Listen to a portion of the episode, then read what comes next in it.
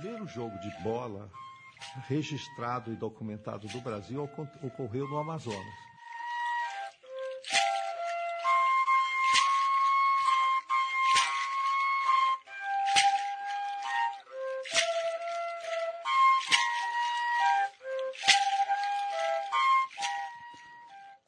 Amazonas, o jogo da bola. Este é o filme do teaser que a gente ouve agora na abertura desse programa Folha Seca de número 65, nosso encontro para bater um papo sobre literatura e cinema relacionados ao esporte aqui na rádio Central 3. Eu sou Paulo Júnior e hoje o nosso entrevistado é Chicão Fio, exatamente o diretor de Amazonas, o jogo da bola, em cartaz no Cinefute lá no Rio de Janeiro, que também vai rodar depois o festival, provavelmente em outras capitais, São Paulo, Belo Horizonte, e que retrata a história, os primórdios do futebol, do jogo da bola, lá no estado de Amazonas. Chicão, é, valeu pela participação aqui no Folha Seca. Obrigado. É, queria que você falasse um pouco sobre como surgiu a ideia de fazer esse filme. Teve algum, algum gancho específico, alguma coisa, é, o que aconteceu exatamente para você dar início nessa pesquisa e nessa abordagem é, do futebol aí no estado? Bem, eu sou amazonense, né? A minha mãe é filha de seringueiro, os meus avós também, pai de pai, também eram seringanistas, então eu cheguei até a jogar com essa bola de seringa, né, na década de 70, e nós chamávamos no Amazonas de Sernambi. Depois eu virei produtor né, de audiovisual, de cinema, e trabalhei com muitas produções. Né. Inclusive recebi o David Becker no passado, tem uma produtora em Manaus que trabalha muitos anos com produções estrangeiras, e é meu primeiro trabalho. E a ideia sempre foi assim de fazer uma história, né, sobre essa bola. Isso me despertou muita curiosidade e eu amadureci, né, foram cinco anos de intensa pesquisa com pessoas renomadas, né, historiadores, professores da Universidade do Amazonas, historiador, escritor como Márcio Souza, e eu fui a, fundo.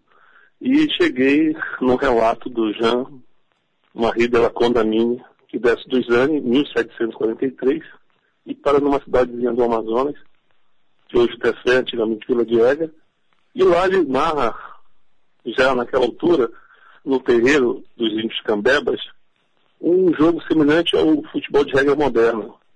E o Akunamide narra que os índios chamam ele, ele separa as equipes né, na altura, colocaram também traves artesanais e tinha uma bola. E essa bola que conduz né, ao Lacunamine chama muita atenção, porque aquela bola que eles estavam chutando até então a finalidade era o gol, é, ela pulava, enquanto na Europa as bolas eram de trapo.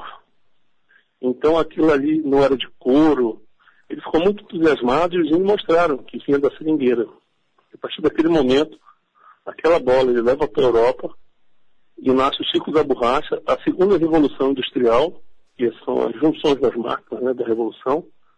E essa bola vai pular a bola de trapo, e dá origem ao futebol de regra inglesa.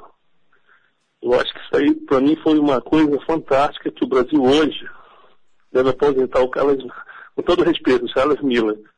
Essa versão não é uma versão, isso está em relatos, em livros, né, são pessoas com muita propriedade que no meu filme relatam essa história, entram no futebol de regra inglesa em Manaus. Manaus, desde 1890, já tinha uma sociedade pulsante, que já tinha concessões inglesas, e ele já praticava futebol de regra. E os filhos dos barões da borracha, ricos né, na época, também traziam de, a bola da Europa. Isso também fez os confrontos, né? Porque os ingleses tinham uma imposição, não se misturavam. A partir de 1904 em diante, começa já os discretos, que eles chamavam, né, relato. E aí nasce o Nacional, que o Nacional foi, era o é leve nacional, por isso que o nome é nacional, era só de brasileiros. E até 1914 nasce o, o primeiro campeonato amazonense, né, que o Manaus se destaca com times centenários. Isso que eu quis mostrar, uma linha de tempo, onde buscamos toda essa revolução dessa bola, que o mundo vai passar a conhecer. Hoje está no Rio de Janeiro, nós já estamos indo para o museu, British Museum em Mancha. Nós vamos colocar em todos os festivais de cinema de futebol e com esse objetivo, é uma paixão. filme é um longa de 80 minutos, é meu primeiro trabalho, e espero que hoje aqui no Rio de Janeiro, depois São Paulo, o Brasil começa a saber que essa bola nasceu numa árvore na Amazônia, através dos índios cambebas. E, Chicão, hoje o, o futebol amazonense, é, obviamente, é, você sabe melhor do que a gente, acompanha melhor do que a gente, não está conseguindo ter uma, uma grande repercussão nacional, até pelo, pelo modelo de futebol que a gente tem hoje, né?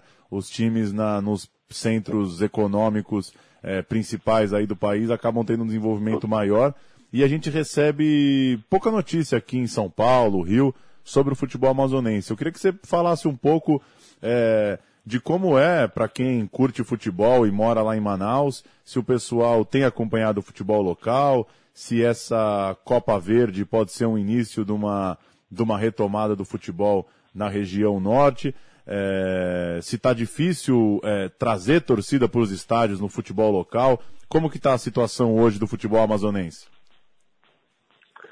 Bem, na linha de tempo do documentário eu mostro as glórias né, do Parque Amazonense, da construção do Visaldão, e na altura recebeu a seleção brasileira com capacidade de 50 mil pessoas sentadas.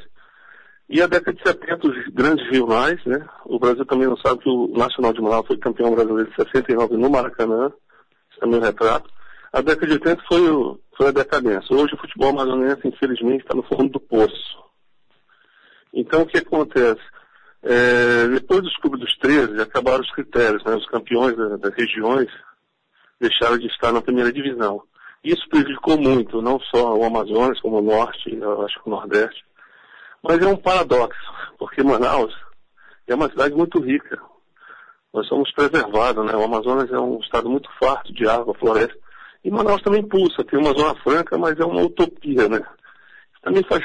Isso também é, eu mostro no documentário essa realidade, porque também é, o governo dá alguma coisa do Amazonas timidamente, mas os dirigentes, é, a comunicação, né, a imprensa, já está meio distante. Então, quando eles, depois do ápice do o momento do São Raimundo, que o Brasil todo viu, ainda no início de 2000, foi o último mesmo, assim, grande ápice do futebol amazonense.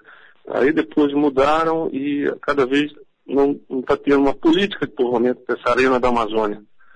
A gente está batalhando muito, né? Então eu acho que se houver esse interesse do governo, da mídia, enfim, local lá, e de investimento como, como da Suframa, que é a Superintendência da Zona Franca de Manaus, que arrecada bilhões, que não deixa nada na cidade, esse é um fato que poderia ajudar a resgatar o futebol amazonense. E uma última coisa, Chicão, queria que você comentasse um pouco é, a vida do documentário no seu estado. É, inclusive na divulgação, o Cinefute, o próprio Antônio Leal foi o entrevistado do programa aqui na semana passada, lembrou que, que o seu filme está sendo considerado o primeiro longa é, com o tema de futebol produzido em Amazonas. É, queria que você falasse um pouco como que está a cena local do cinema, do documentário, é, se tem outras pessoas também conseguindo alcançar festivais pelo Brasil, seja de curtas, seja de ficção, enfim que, que, você, que relato que você poderia trazer para a gente da cena lá de Manaus? Bem, é, realmente é o primeiro de futebol longa, né? E teve uma receptividade muito grande é, é, semana passada no lançamento em Manaus. Foi um, um filme que, durante o filme, é, aplaudiram quatro vezes, muito choro, muita paixão, então é muita carência, de fato fazer cinema hoje na Amazônia de um amazonense, de um paraense, de um, uma pessoa de Rondônia, é quase um homem indo à lua, porque não tem incentivo, não tem nada. Infelizmente, a gente, a gente paga muito caro essa moeda. É, depende de mecenato, não tem lei de incentivo, então é muito difícil. Mas o cinema amazonense teve o grande Silvino Santos, teve ainda grandes pessoas como Aurélio Miqueires, né? tem muitos nomes ainda. Mas localmente a gente está batalhando, já tem pessoas também já estão nessa mesma linha, a gente está com pensamento agora de buscar esse incentivo da lei municipal de cultura estadual para ver se reverte né, né, no documentário, porque uma cidade sem documentário é uma cidade sem cartão postal. Mas o, o documentário, o filme documental foi um sucesso. Tanto é que o museu mais importante do mundo está interessado, a imprensa alemã, imprensa francesa, está despertando aí uma nova versão da bola, né? A origem. Legal. O Folha Seca conversou com Chicão Fio, é, cineasta lá de Manaus, diretor de Amazonas, o Jogo da Bola, esse filme que, que conta histórias é, muito provavelmente desconhecidas de quem curte futebol ao redor do Brasil e do mundo. E é legal ter uma produção é, da Amazônia, uma produção que sai um pouco é, do eixo Rio, São Paulo, Nordeste, alcançando aí também os festivais pelo país e pelo mundo. Chicão, boa jornada aí com o filme e sucesso, que, que ele seja bastante espalhado mesmo. Valeu!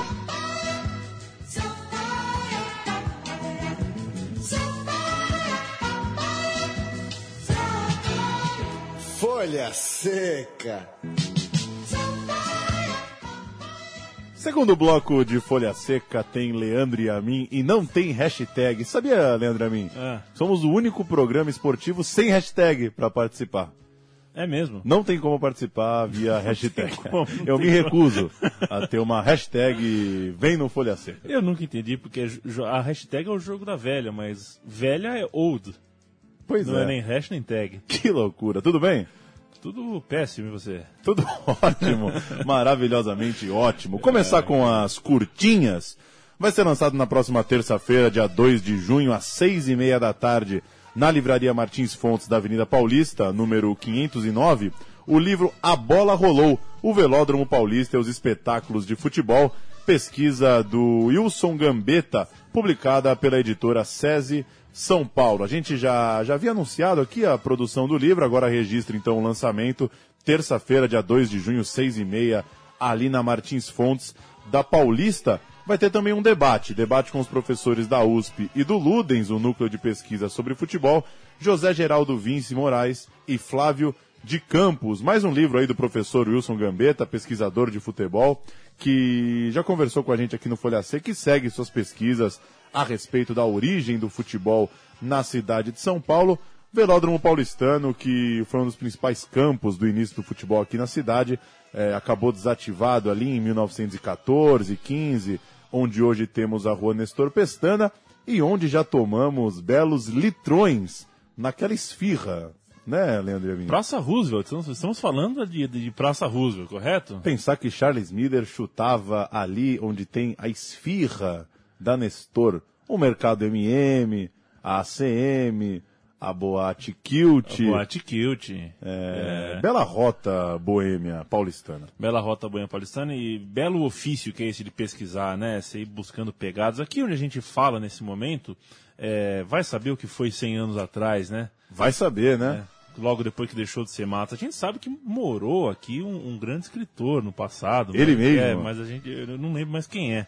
Oswald de Andrade. Oswald de Andrade. Diz a lenda, né? Diz a lenda. A lenda que atende pelo nome de Francisco Malta. Paulão, novo lançamento da Panda Books, o livro das bolas de futebol de Eric Betting. Nesse livro você irá conhecer a história da bola desde a sua criação pelo novo, pelo povo maia até a alta tecnologia empregada na fabricação da dita cuja para torná-la mais eficiente nos jogos. Isso do ponto de vista de quem faz o gol, né?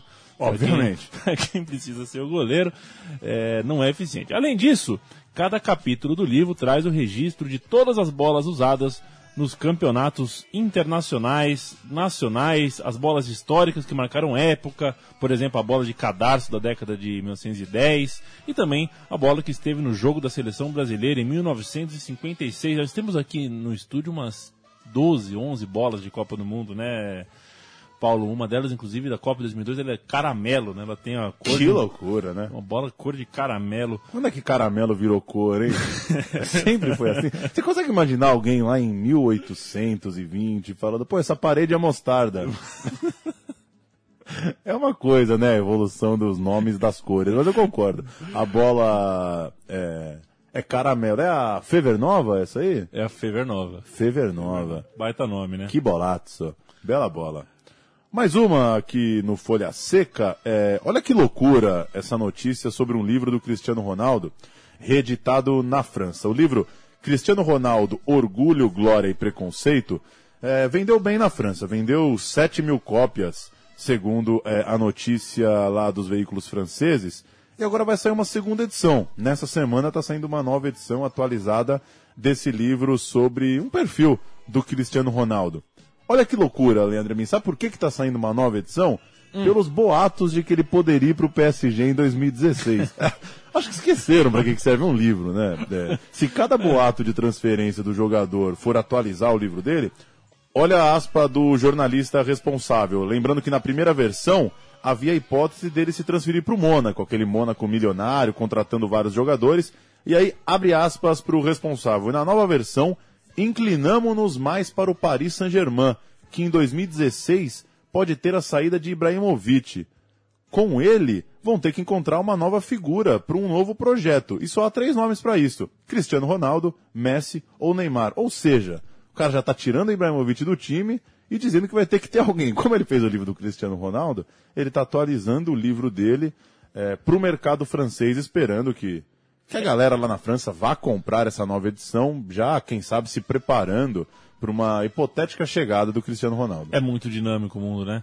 Eu sugiro que os próximos livros de, de pessoas com de 24, 25, 26 anos já saiam com aquela coisa de aquela coisa de, de metal de fichário de escola, sabe? Você abre assim e põe a folha nova. Manda um novo capítulo, né? Exato. E todo mês chega no jornal lá de Lisboa, no caso, é, ou de Paris, qualquer lugar, um fascículo. Uma pois é. biografia é. em fascículo, assim você não precisa esperar o cara se aposentar para poder ler sobre ele. E se imagina em 2020 o PSG fechando as portas, vai ter que lançar outro livro, lançar né? Outro Porque livro. o Cristiano Ronaldo foi o último jogador do PSG. Que loucura, né? Que loucura. Outra loucura, Paulo Júnior, envolve Jesse Owens. Ele, há 80, exatos 80 anos, portanto, em 25 de maio de 1935, ele viveu o chamado O Grande Dia. Em, imagina isso, Bruno. Em 45 minutos, no campo da Universidade de Michigan, ele quebrou três recordes mundial, mundiais e igualou mais um. É, aos 16 anos de idade, ele tinha 16. Ele virou recordista no salto em distância, pulando 8 metros e 13 centímetros. É um recorde que durou 25 anos. É, bateu o recorde também dos 200 metros rasos, passou em 20,3 segundos. E do, dos 200 metros com barreiras, esse em 22,6 segundos, o primeiro a baixar dos 23. E igualou também os 9,4 segundos das 100 jardas. É, 16 anos, Paulo Júnior. Que coisa, né? E diz a lenda que ele estava com dor nas costas no dia. Ele, ele acordou meio mal. Era para ser mais. É, tá bom. Um ano depois, Jesse Owens ainda faria história nos Jogos Olímpicos de 36, em Berlim, com quatro medalhas de ouro para a ira do regime nazista de Adolf Hitler. E vem filme sobre o Jesse Owens aí, Paulo Júnior. Um a ser lançado em 2016 nos Estados Unidos chamado Race que já foi filmado e onde o corredor será vivido por ninguém menos que Stephen James, ator canadense de apenas 21 anos, e a Disney também já anunciou, só que anunciou faz tempo, em 2013, que estava produzindo um filme com base no livro Triumph sobre Owens, escrito pelo jornalista da ESPN Jeremy Schaap. Agora, é, este da Disney não tem ainda uma, um anúncio oficial de lançamento, correto? Pois é, o que eu encontrei é que já faz algum tempo que saiu essa notícia de que a Disney produzia um filme, mas as notícias mais recentes, inclusive quem entrar aí, quem jogar o filme Race no Wikipedia em inglês,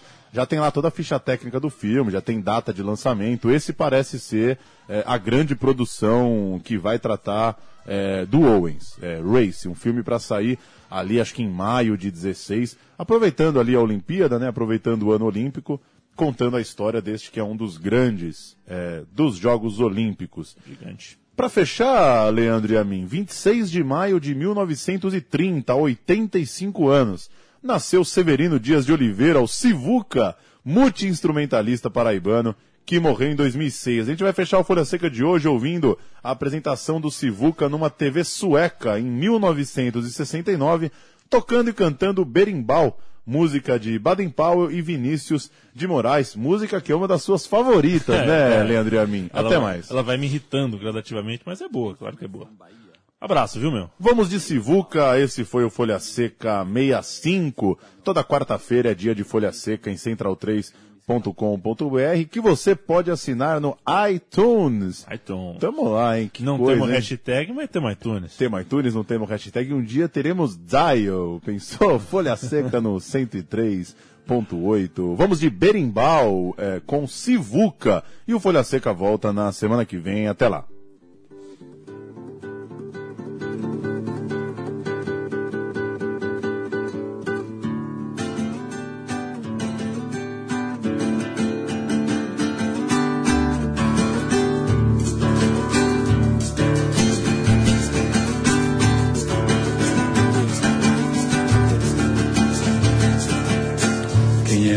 Bem não trai o amor que lhe quer. Seu bem, quem diz muito que vai, não vai assim como não vai. Não vem quem de dentro de si não sai, vai morrer sem amar ninguém.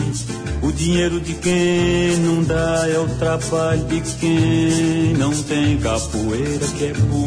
Não cai se um dia ele cai, cai bem.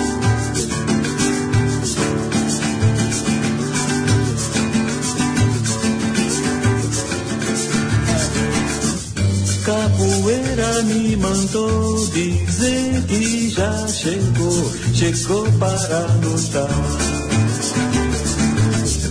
Pirimbau me confirmou, vai ter briga de amor, tristeza camarada.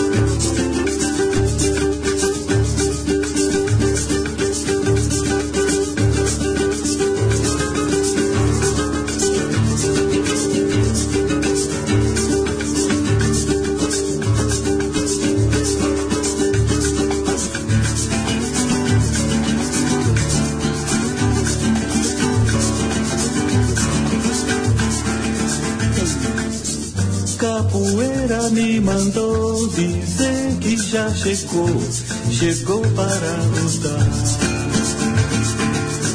Birimbau me confirmou, vai ter briga de amor, tristeza camarada. Birimbau, birimbau, oi birimbau, birimbau, birimbau, birimbau, birimbau, birimbau, birimbau, birimbau, dum dum dum.